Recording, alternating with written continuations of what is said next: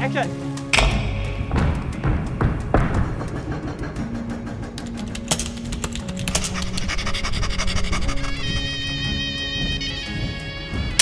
二十三，Take One。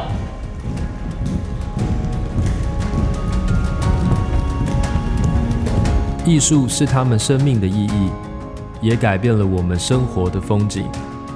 欢迎收听艺文大师好好聊。邱国龙先生，人称八架高椅坐透透，八贯的万军之髓。各位听众，大家好，欢迎收听国家文化艺术基金会节目《艺文大师好好聊》，我是今天的主持人邱婷。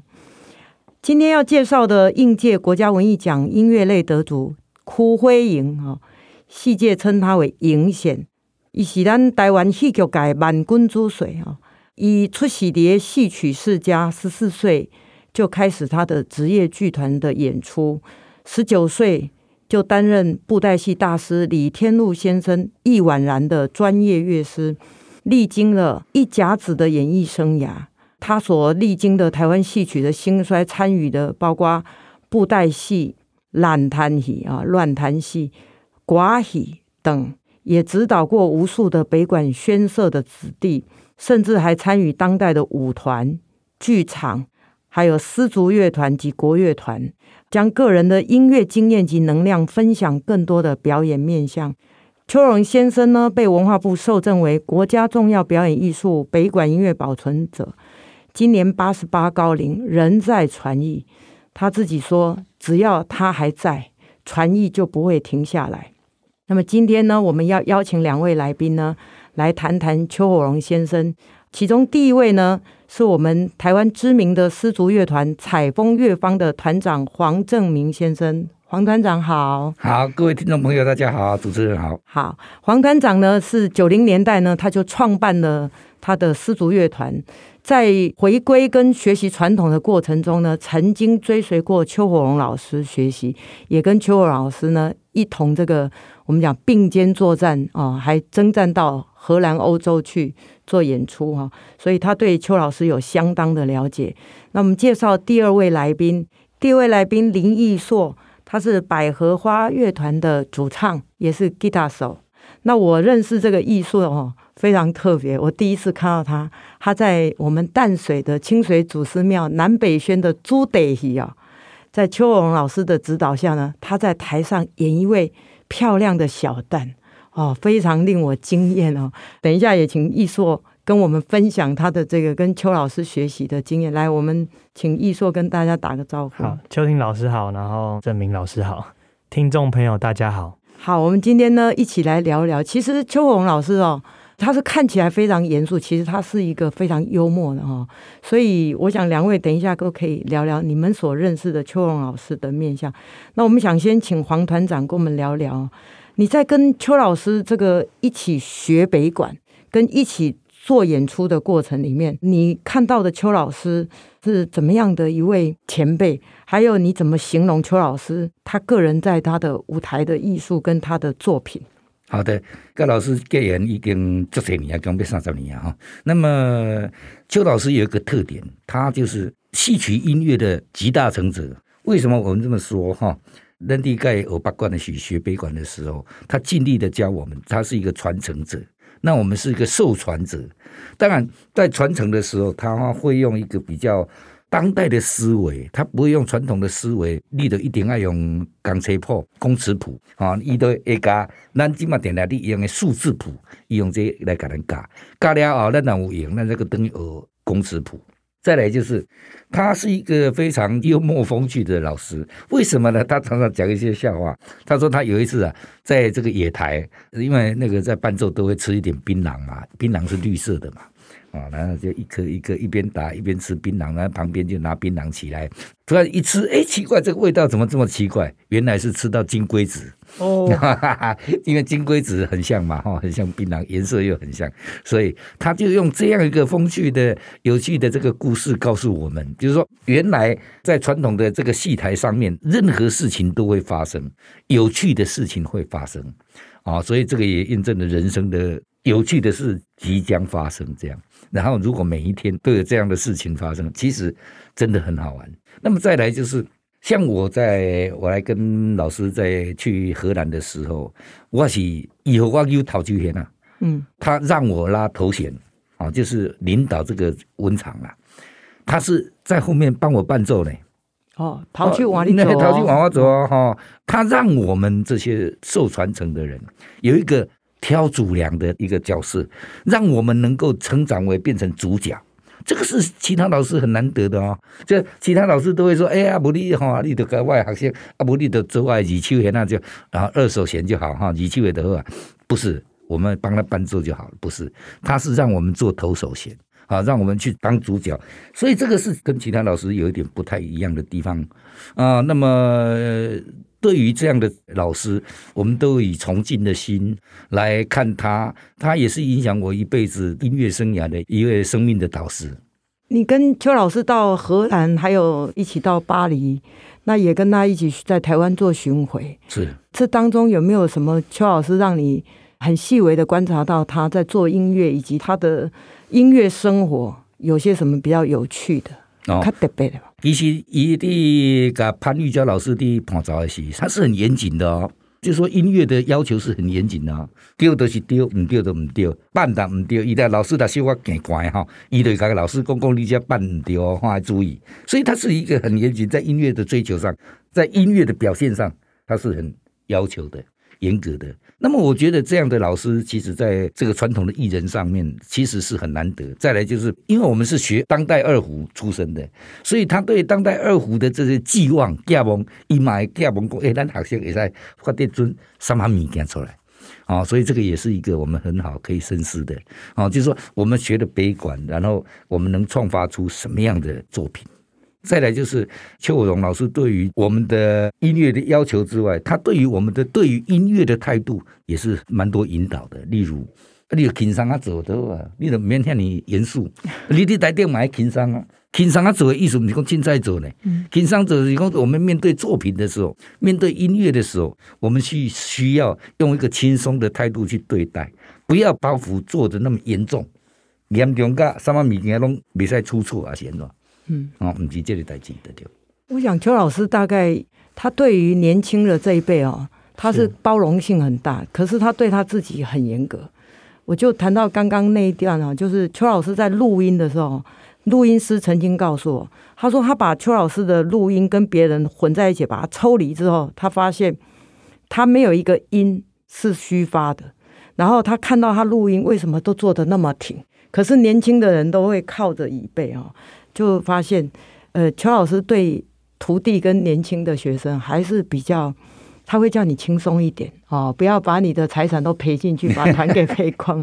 刚刚提到说，他跟潘老师两个还会互相要求，应该说互相吐槽了。对对对，就有时候潘玉娇老师也会讲，我这个地方我不好演，你的锣鼓下太快或太慢，所以他们两个其实在舞台上来讲，还是要求很严谨，很严谨的哦。对，台下虽然是夫妻，那。黄正明黄团长呢，在台湾，因为你是以丝竹的这个面向啊，来作为今天推展音乐的一个切入点。那为什么要跟邱老师学北管？不只是邱老师，还跟潘老师啊，哈，还有像廖琼枝老师他们学。那你实际上学习这个北管，后来对你在你的丝竹乐上面来讲，你觉得有什么比较大的影响跟对你的帮助？我们在八九年，一九八九年之后，我就去北京去学指挥，还有胡琴，我就学板胡啊、二胡啊。我觉得追求的是说，我们去那里追求地方风格性乐曲，例如这个陕西的风格啊、河南的风格啊、哈山东的风格啊，然后学学学学学了一年一年半之后，哎，我们会回来，然后回来的时候，那个有一个指挥叫彭修文。彭老师就说：“哎，小黄啊，你能不能拉一点这个台湾的看原始状态的这个音乐？啊，我就拉《望春风》给他听。他说：哦，这个我听过，这个没有什么了不起。你有没有在传统的音乐演奏给我们听？我们就很汗颜。我不会演奏歌仔，我不会演奏北管，原住民的音乐我也不会，客家音乐我也不会。当初在台湾的时候，都觉得哎，厝边头尾这个音乐很容易得到，所以不怎么珍惜。”然后偶尔也会有什么，也会有嗯，那这这这个是呃下里巴人的宴的米件，那都、嗯、呃那都没有，我们没有想说，哎，我们要去学习。那么听到这句话之后，我就开始回来台湾之后，我就觉得，哎，那么我们是不是应该才开始在学习我们的南树平他不会这类音乐？我们接触到的音乐，第一个我们想到的就是歌仔，还有北管，我们就从这两个曲种系种下去学习。那我们就开始。经过长期的跟邱火荣老师、潘立娇老师、阿哥这类廖崇志老师、沙海老师，我们就开始重新学习、重新认识，而且我们希望把它变成是我们血液里面的音乐。所以，啷个哩个哩当，哎，为什么我们会歌仔的啊？都马都都马头啊？那么。我们为什么会？这个我们为什么会？就是那个时候我们学习的。那学习之后呢，其实他在我们的往后的创作里面呢，都得到一个非常起引导作用的动机的这个音乐的元素。所以我觉得学习传统，并不代表我们一定要重现传统。嗯，北管乐师，对对对，比北管乐师，并不是要我们一定要变成这样，但是我们可以因为学习北管、学习歌仔，我们的传统音乐，我们可以变化出新的形态。例如，我们现在跟很多中原剧在合作，尤其是基隆的中原剧，我们用北管的音乐，我们怎么样跟它融合？而且我们也一直在想，交响乐团怎么跟它融合？也是一个很好的尝试，这个也都是我们对于北管创作或者我们的音乐创作，北管给我们一些试炼跟一些学习，它可以让我们触发我们的学习。所以我们一直在觉得说，哦，我们当初跟邱老师学北管，或潘玉娇老师学北管，或者是廖琼子老师来学歌仔的时候，我们就觉得受用很大。就对于我们现在而言，是影响我们一辈子的创作。你能不能演奏一些台湾的音乐给我听？从那个时候汗颜开始，嗯，就觉得很丢脸。为什么我们都不认识自己？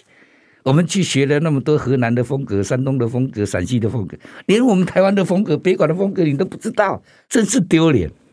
但是后来采风出了一张丝竹乐对专辑，第一首就是我们北管的上四套。对啊，而且那一场演出很奇怪啊，那一场演出我们要要求。我们演奏的自己全部都被谱演出，对，全部哦，那一场整场都是被谱演出，连上四套都被谱演出。为什么呢？因为传统音乐大家都知道，传统音乐很不容易背，你知道吗？而且你要练很久，你要一直这样练练练练练，你才不会跳错段，你知道吗？偶尔就会跳错段。哈、嗯，传统音乐是这样。那所以我们就要求我们自己那一场绝对要被谱演出，把那个北管的上四套的这个音乐完全融合在我们的身体里。有没有从那一次的经验里面体会到，这个北管依照人印象的是叠庙会啊，哈，就是你刚提到的风露松嘛，哦，要不就是这种什么神将团出现的时候，迎神赛会。但是你们学了这个，又是那么的细致的东西，是有没有发现说北管其实我们现在很多人常常听到八管八管，这个熟悉啊，没人不知啊。但是从来很少有人能够进入北馆这个深海远洋里面去窥探它的里面的不同的面相，更别说要悠游在当中哦。所以邱火荣老师是我们讲他不会叫高一姐，他其实他是少数能够真正进入到这个北馆里面去悠游的哦。那你从这里面的丝竹乐里面有没有？改变了你之前对北管的印象？哦，改变很大啊！哎，以前我们不知道，以前我们布袋戏的这个音乐呢，是黄俊雄先生自己创作的。其实并没有，其实在这个上面，因为我们跟邱老师学习了北管，我们才知道哦，北管很大，大到什么？大到全世界拢惊这个阵头，二十几首那分出来哈，滴落安尼行，迄音量是惊死人，三八乐团也比不上他。再来就是，他也可以细致到什么细乐丝竹的这样的呈现。所以我也觉得说，哎，在这个浩瀚的大洋里面，我们如何把这个北管除了保存之外，借我们后代不断上来的年轻人来学习北管，来传承北管，再来就是创发北管。有，我们请另一位来宾易硕，这个时候就要来请他来讲讲了。你从事这个摇滚乐团哈，那也出版新专辑，那你一心一意也很想把北管给你的这个养分。能够融入在你的当代的这种现代的创作当中。你是不是也跟我们谈谈看？你有没有也有这样的一种，像黄老师讲的，学了之后才发现北管跟你原来想的很不一样。我觉得蛮有趣的。其实我对北管没有什么想象，因为可能跟我的年代或是我住台北有一点关系。我也是有一个印象是庙会的阵头，然后我是在创作的时候就想说，哎。因为我们喜欢摇滚嘛，然后都会去听我喜欢的摇滚乐手的访谈，他就会说他这个音乐来自什么，然后就再去查他欣赏的人是什么，你就会发现哦，他这是一个美国的文化的一个脉络，然后就会想说，哎，那我们有什么？所以我一开始是在北艺大，因为我是读北艺大美术系，然后一直去传统音乐系上课，然后就哇，这个北管酷，然后就跑去淡水南北宣，那时候是二零一五。很幸运跟邱老师学，然后我也是刚才听黄老师讲，我才发现邱老师真的是会因应不同的学生做不一样的事情。因为我们在那边，他其实就是教我们工尺谱，因为我也不会别的，我也不会简谱，我也不会什么，他就打那个板聊，然后学工尺谱，按部就班，然后再带入词，然后老师都是用好像叫中纲，对不对？就是老师的谱。不是只有词，它有词有旋律，然后也有注记一些锣鼓跟家花。对我这个创作的人来说，就是我可以不敢说很深入，可是我初步的是很有系统性的认识北管音乐，然后也是借由老师跟着谱这样带我们，这样一两年，我可以知道怎么欣赏北管的重点是什么。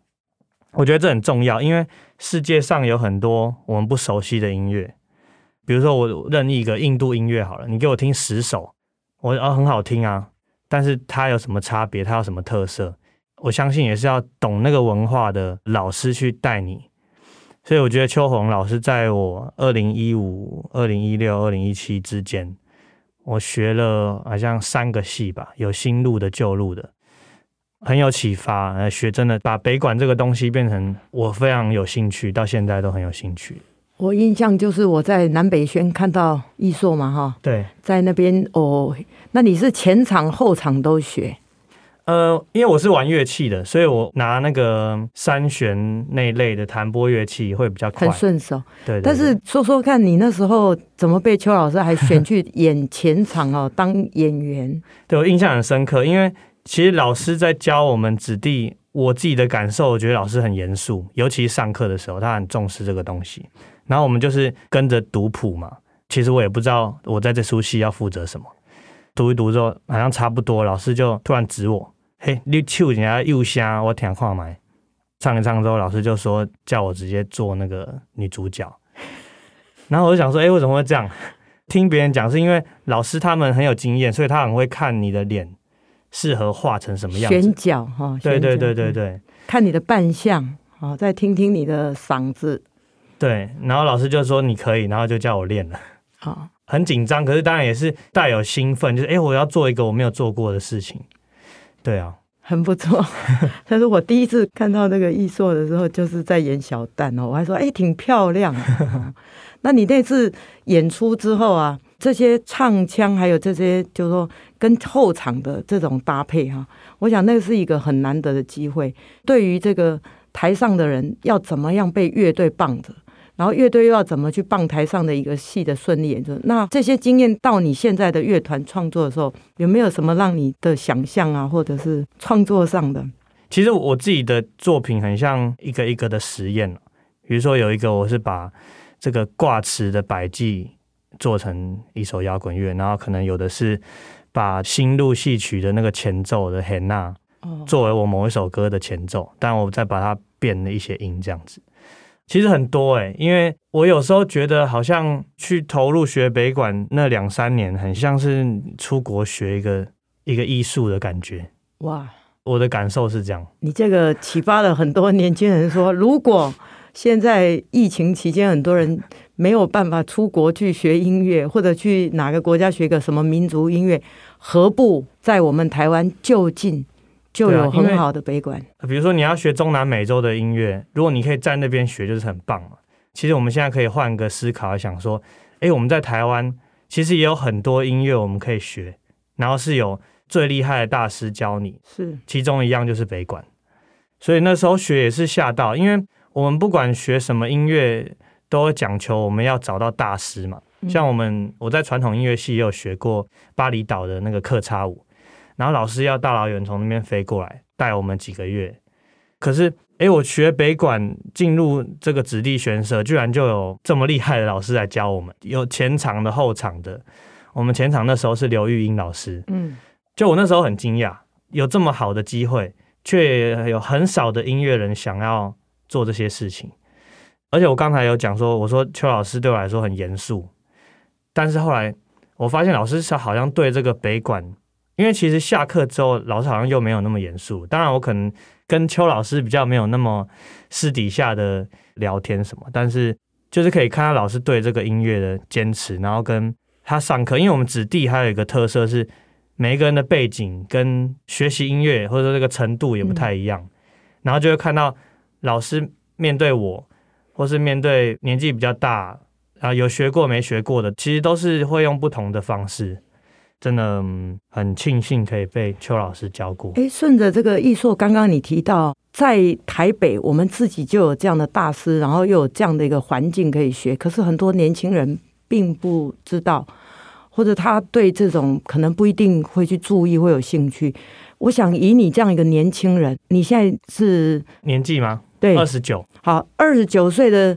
艺硕，为什么你会对这个北管有兴趣？是不是你也可以让其他年轻人知道说，他们应该怎么样来亲近这个北管？嗯，我首先是先在思考说我们有什么音乐，然后因为刚好传统，我们学校传统音乐系有南管跟北管，那我是先学南管，就也是很喜欢。后来又学了北管之后，就发现，哎，我们附近就有北管社团，然后就去学。对，我说，像一般人觉得这个二十几岁，像黄老师这个年纪哈，嗯，中年的，就是说他会投入这个传统。但是你你们这样年轻人是玩现代乐团的，怎么会也会去发现北管这个东西对你有很大的帮助？那可是我们是不是应该有更多人会来喜欢北管？我觉得北管是以我本身本来对传统音乐比较不了解的人来说，它是一个。很有力道的，然后很多乐器声响是很强壮，然后很迷人的。比如说唢呐，大家都听过嘛。然后或者是我觉得那个 b i g o 跟铜构的那个紧锣密鼓的那个状态，我觉得是可以跟现代的音乐有关联。因为现代音乐是以摇滚来说，就是一个要刺激的东西。嗯，然后北管就是又可以刺激，然后又可以很柔软。光这个张力，我觉得就有太多东西可以实验了。你刚刚讲这个、啊、那个同构跟搭构的时候，感觉好像你想讲是不是？就是说它有一种很活的生命力。对对对，对，还有那个 power 在。对，然后尤其是演那个戏曲的时候，它会有轻的，然后有重的，那个那个艺术表现是很就是很精彩。像黄老师讲的，大家的印象是正头，正头的目的性不一样。它是要有一个延续性的，然后要一直很热闹的，所以它可能会跟戏曲的表现又不一样。对对啊，所以你算是很幸运，你这几个面向你都有参与到。其实我们一般人对于北管好像认知的是迎神赛会的给阿龙哈，嗯，底下演奏风露松，可是其实我们没有。太多的时间跟空间可以去接触北管更多更多的面向。那我想来问两位来宾哈，就是你们跟邱老师也接触，跟他学音乐。如果说我们来谈说，他留给台湾传统音乐最重要的，以你们的观察，你们觉得会是什么？哎，据我的观察。艺术刚刚说：“哎，为什么你喜欢北管啊、南管这些传统的东西？除了你在当代乐团、摇滚乐团这个创需要创发之外，想结合传统之外，我觉得你有一颗古老的心。所以，我们在这个，例如刚刚主持人问我们说：‘哎，这个邱老师留给我们什么？留给我们一种典范，就是说，我们艺术讲求的是艺以人扬。如果没有邱老师，我告诉你，北管早就没有了。’再来，如果没有这么通透的老师，北管的样貌并不是如此，它更容易变成什么博物馆，而且是静态音响的博物馆，嗯，你只能听录音的博物馆。因为这邱荣老师的关系，它变成是我们一个乐种的载体，这个才是最难得的。你看了很多很多乐种走了不见了，都是因为载体不见了。嗯，嗯哦，那这个载体就是说，当然你必须要一个传承的人，被传承的人，然后他有像邱老师能够有这么大的热量、精力，还有他的才华，才有可能去传承这样的乐种。我也期待北管能够真正有一个这样的年轻人去做这一件事情。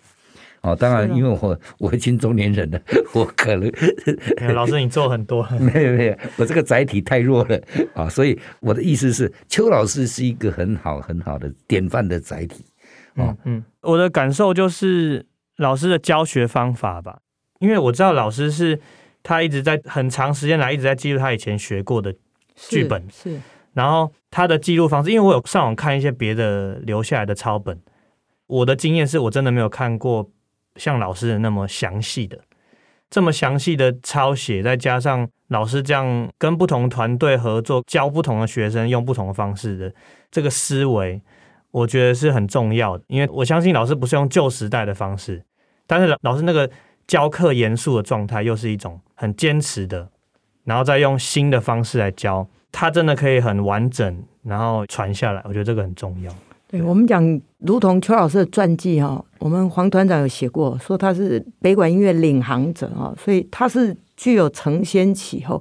为什么？因为邱老师的父亲哦，他的父亲本来就是一个北管名师，可是当时他们的传授方式是口传心授哦，你要跟我学，你可能要有三年、五年、八年，你家有几经百计、几经百计，那这时候是靠口传心授。但是呢，到了邱老师这一代，他觉得他跟他父亲不同了。他如果没有把他里面学会的，比如说他有一百套的曲谱，如果他没有把它写成一个清晰的乐谱，让现代年轻人可以一看就可以知道这个乐曲的话，将来每一代传下去一百首哦，本来三百首变成一百，一百再传给下一个人，如果没有把它像刚刚易硕说的，把它写的那么清楚的话，可能存三十条。然后就渐渐渐渐，这个乐种，我们就发现找不到这些东西了。所以他几乎在生命里面，除了在舞台，很大的一个写照就是一直在下破，一直在下破。就是你可以看到他经常就是伏案在写谱。那他写的各式各样的谱，他不管是给子弟宣社是总纲的，还是给北艺大学生做不同主修科目的，对对对，他几乎一辈子都在。所以他出版了非常多。大量的这个唢呐曲牌啦、唱腔曲牌啦，还有他的锣鼓啊，那几乎就是希望把他这一生，因为他说他的在下一辈的没有那么大的精力，也没有那个环境可以像他一年三百场至少做这么大量的演出啊，去磨练他、试炼他的这些乐曲的内涵，所以他必须要赶紧把它写下来。那我再分享一个小故事，就是。布袋戏界人盛传他的一个故事，就是说许王说啊，邱火龙啊是一巴多的闷糖，就是说他肚子的肥虫。为什么？我们知道那个布袋戏在演出的时候，主演的人呢、有时候一演啊几小时，一小时没办法下去上厕所，那他要离开怎么办？太急了，还是得离开。他离开的时候呢，他只要他人一离开，这时候后场在帮他控场的邱红老师可以把锣鼓维持到。观众还不知道主演已经离开了，等到主演上完厕所回来一接上词的时候，观众完全浑然不知刚刚主演离开的这个他的那个布袋戏本为什么？他说他当时就打非常多的锣鼓，然后做很多的即兴，让主演呢回来之前。可以期待说哦，但你们在那个出多几仙，哦，那个都几的叫小那个出来，充满期待感。所以这个是他在长期的演出当中培养出来。所以他的演出就是黄老师跟他们出国就知道，有时候这个地方他还会融入到什么西方的节奏形态去打他的这种中国传统的鼓哦。所以他的这个故事在他布袋戏的面相里面，几乎经常就是有这种非常。临时性的、很即兴式的演出。好，那我我们两位呢，都是那个跟邱老师有过啊学音乐的这个因缘。我们如果再来，最后我们来谈谈看，就你们认为，作为一个你的乐团也好，或者是你的演奏哈，跟他的这一生从事的这种戏曲乐师的这个伴奏角色，是不是跟我们总结一下？就是说，他是一个怎么样的一个戏曲乐师，或者说我们说这个戏台上如果没有他，换成另外一个人，那戏台上会是一个什么样子？当然，在这个过程里面，我们刚刚有提到艺人养，或者是说，因为邱老师的这个才华跟他的环境、学习的环境、成长的环境，他是有时代的关系的，并不是每一个时代的每一个人都能够变成时代的这个印记。所以，不管邱荣老师在哪里，我觉得在我们这个当下，他就是我们那一代的非常重要的印记，历史的印记。那么。恭喜在，如果我们要作为一个像邱国荣老师这样的角色的时候，我觉得我做不了像他这么的丰富跟伟大，我们绝对做不来，因为我没有那个环境，或者说我们也没有那个传承，所以我觉得这个邱老师在这个时代真的是对我们这个历史的印记真的非常重要。没错，因为我跟老师比较没有学那么久，但是。我觉得就是光是老师可以投入这个事情这么久，我也听说他有以前有学过西乐，什么也都有学过。嗯、就像邱婷老师讲，他把这些不同的东西融入。然后我记得我有朋友问邱老师说：“呃，老师北管跟乱弹有什么差别？”就是说，意思是说从这个漳州传过来之后什么差别？然后老师也就是可以跟你讲说是哦，它其实是融合了什么什么什么，这个东西有多广，跟。什么什么枪跟什么打法，就是老师对这个东西的热忱是在这些谈话中可以很深刻的感觉到。是，我觉得其实传承最重要的就是可以一直有这个热情，然后再把这个热情带给感染后面的人。我觉得这个可能也是很难得的，不是只是一个匠人，他是一个非常热爱这个音乐的一个传承者。我们做个小结啊，今天也从两位来宾当中他们的访谈里面理解到，邱鸿荣先生呢，他其实可以说是上个世纪承先启后，在我们台湾所有的戏曲的演出当中哦，他成为一个非常重要的一个戏曲乐师，而且他这个戏曲乐师呢，还能够不断的。去发挥了他在这个曲谱啊跟传统的这种传承上的一个影响力啊，可以说是成为了我们台湾民间戏曲乐师的一个最重要的一个里程碑跟印记哦。今天感谢各位收听国家文化艺术基金会节目《艺文大师好好聊》，下一次呢将有另外得主登场，欢迎继续收听，我们再见，再见，再见。